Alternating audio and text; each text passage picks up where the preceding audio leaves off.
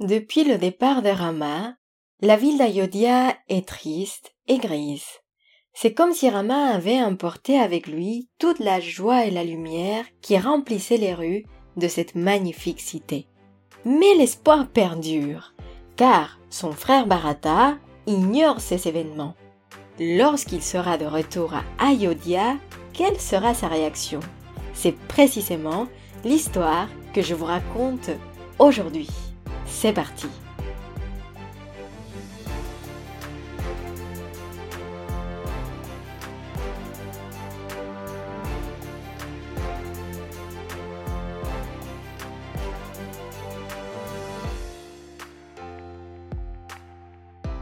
Alors évidemment, après le départ de son fils chéri, le roi d'Acharata est inconsolable.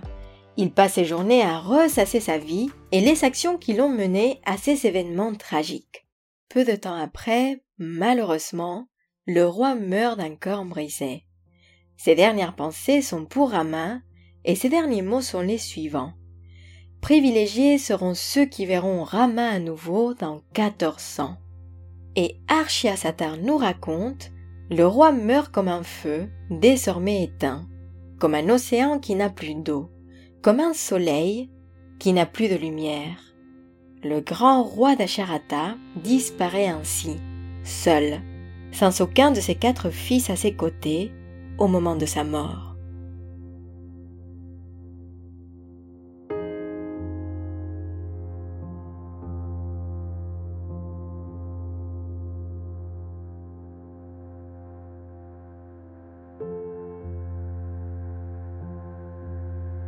Kausalya, la première femme du roi et mère de Rama, pleure et ne quitte plus son mari défunt.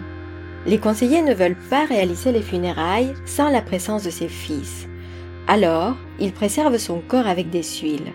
Le sage Vashishta réunit les ministres et les brahmanes et il décide qu'il est temps d'appeler Bharata. Mais Vashishta les prévient. Le jeune prince ne doit pas savoir ce qui s'est passé avant d'arriver à Ayodhya. Personne ne doit lui annoncer avant l'heure ni la mort de son père, ni l'exil de son frère. Et c'est ainsi qu'un cortège quitte Ayodhya sans tarder et se dirige vers Kekaya. Mais voilà, il se trouve que Bharata se doute de quelque chose. Pendant la nuit, il a eu un cauchemar. Il a vu son père, sale et décoiffé, tomber d'une montagne et rien désespérément. Puis, il a observé au loin un océan complètement asséché et il a rêvé que la lune s'écrasait contre la terre. Vous l'aurez compris, dans cet univers et au sein de cette famille, les rêves sont prémonitoires et pleins de messages. Alors, sans surprise, Bharata se réveille agité, perturbé par ce rêve. Le matin même, le cortège d'Ayodhya arrive à Kekaya et en les voyant, Bharata devient anxieux. Et on peut le comprendre. Il demande si sa famille va bien, mais on arrive à lui cacher la vérité. Protégé escorté par l'armée de son père, Bharata et Shatugna repartent de Kekaya. Après une semaine de voyage, Bharata aperçoit Ayodhya, mais il est très surpris. La ville lui paraît très sombre, il n'y a pas des gens dans les rues, ni d'éléphants, ni des chevaux. Et il ne tarde pas à réaliser que tous les signes de la mort du roi sont pressants.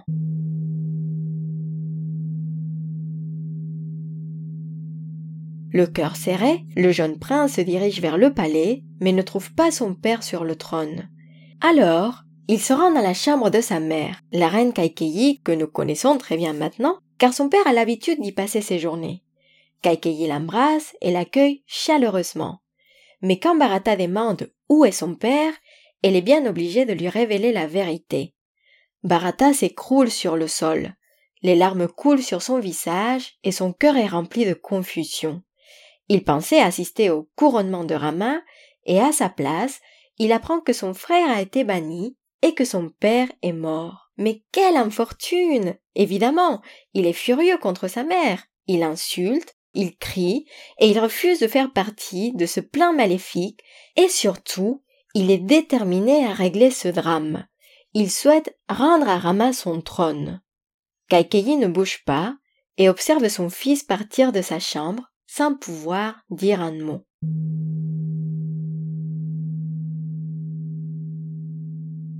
Entre-temps, Vashishta tente d'apaiser la situation et la famille royale rentre dans l'étape de deuil. Les rites funéraires sont effectués et la ville pleure la mort de son roi. Les jours passent. Finalement, les ministres parlent à Bharata de son couronnement, mais le prince a eu le temps de réfléchir. Il ne portera pas cette couronne qui ne lui appartient pas. Puisque tous les accessoires du couronnement ont été préparés, il demande de les s'emballer. Il part alors à la forêt à la recherche de Rama. C'est dans la forêt que son frère sera couronné comme il se doit, et Bharata est décidé à corriger cette erreur.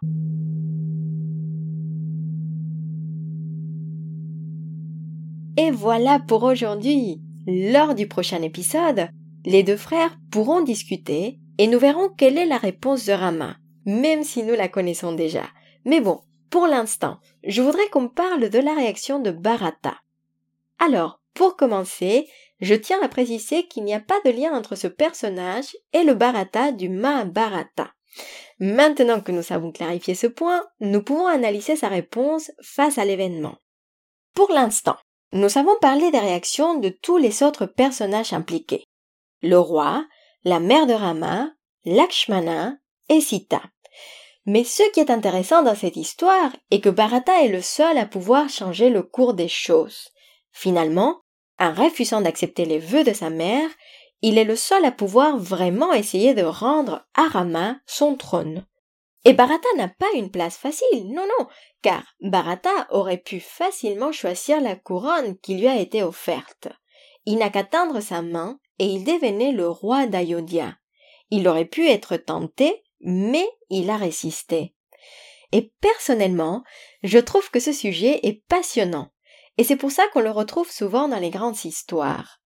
On peut par exemple citer l'histoire du Bouddha, où, avant de devenir le Bouddha, Siddhartha Gautama s'assoit pour méditer et comme dernière épreuve, il est tenté par Mara qui lui promet tous les plaisirs des sens.